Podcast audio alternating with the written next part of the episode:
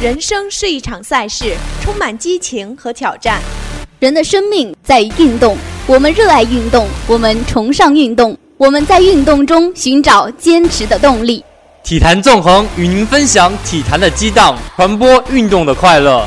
我是木木，我是芳芳，我是静静，我们与您一起纵横体育世界。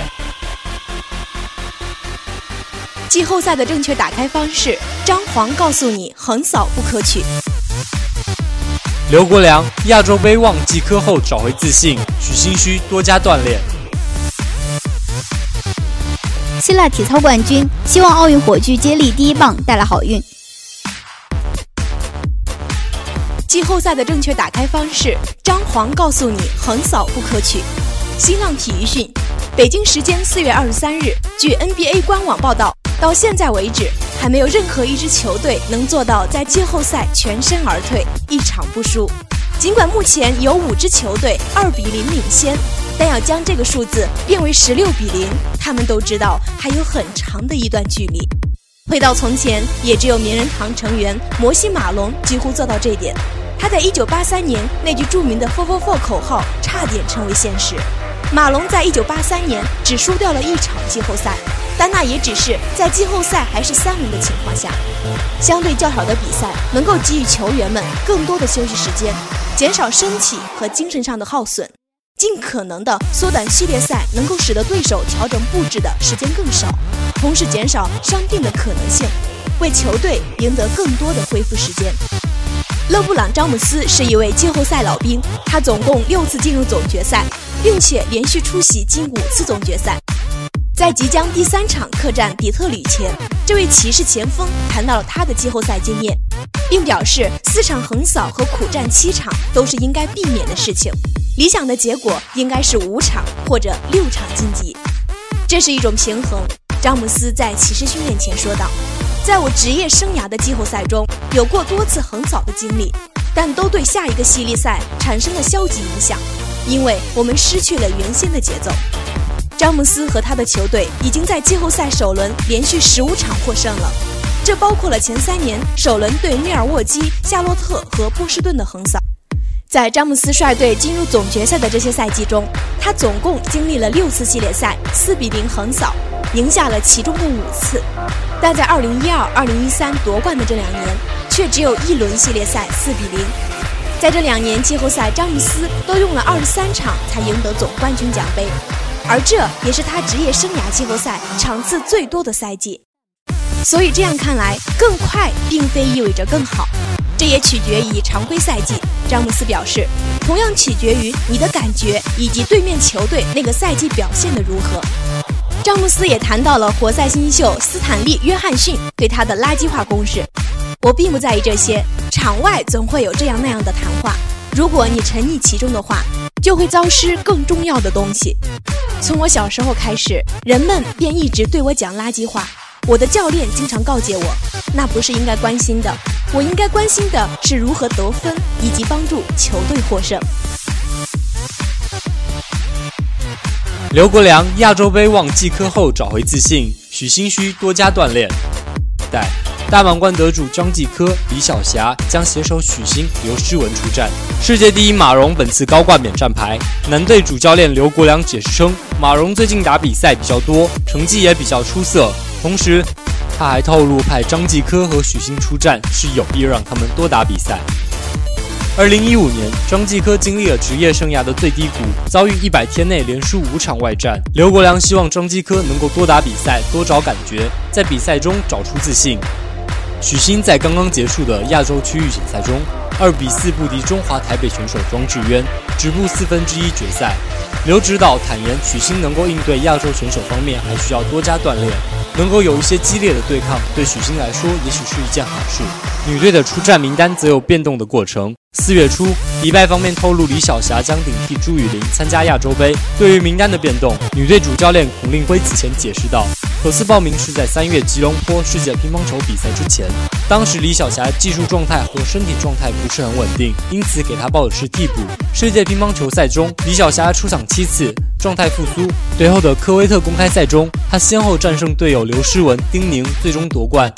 展望亚洲杯。彭令辉希望李晓霞能够巩固自己的状态，延续好气势，告诉对手李晓霞的状态回来了，给对手形成无形的压力。另一位参赛队友刘诗雯在去年的亚洲杯决赛中不敌冯天薇，拱手让出冠军。刚刚结束的预选赛中，刘诗雯二比四溃败香港小将杜凯琴，遭遇一轮游。本次比赛，刘诗雯将再度遭遇冯天薇，或对上气势正盛的伊藤美诚。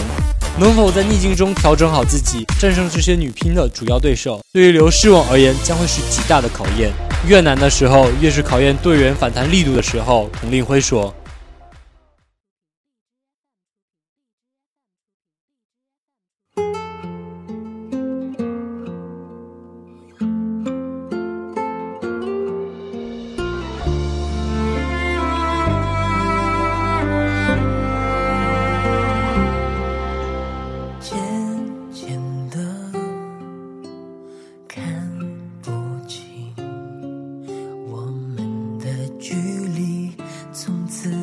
山南水北，想你被时间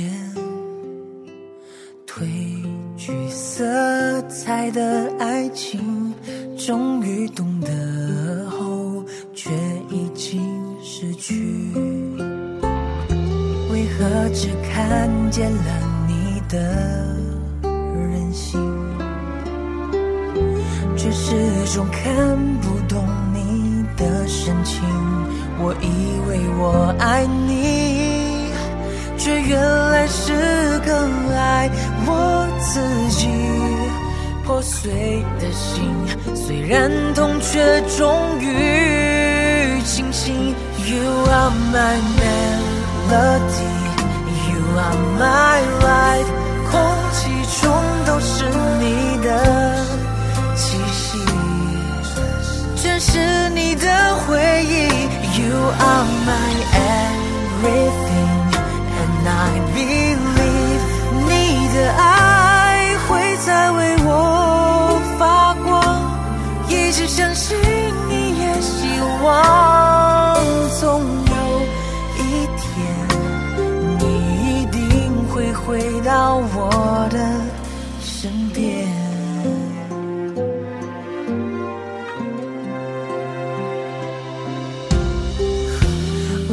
只看见了你的任性，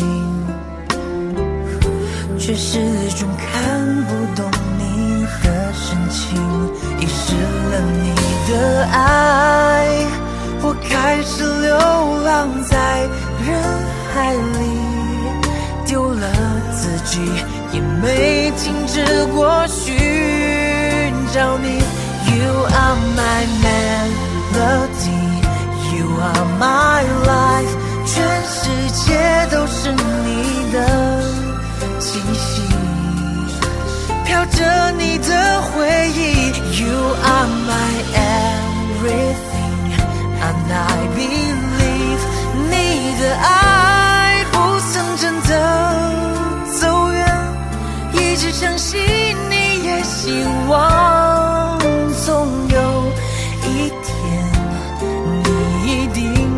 再回到我的世界，曾经错怪的你，曾经错失的情，我会全部保留。我的爱还会在永忘，请你微笑着，等我穿越一路风尘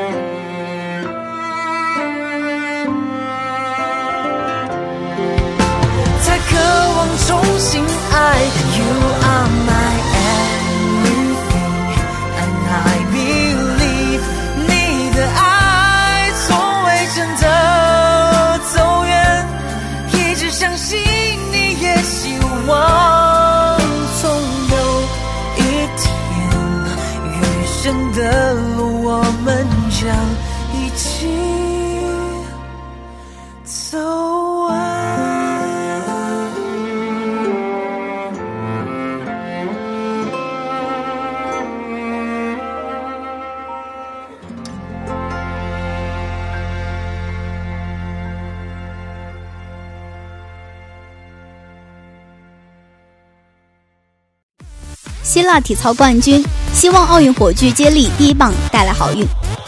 新华社四月十九日体育专电：希腊奥委会日前宣布，该国体操吊环世界冠军艾莱夫·塞里奥斯将成为二零一六年里约奥运会火炬接力的第一棒。他对新华社记者表示，非常荣幸成为第一棒火炬手，希望可以给他带来好运。而他还夹带私心地说，期待最后点燃主火炬的也能出自体操运动员。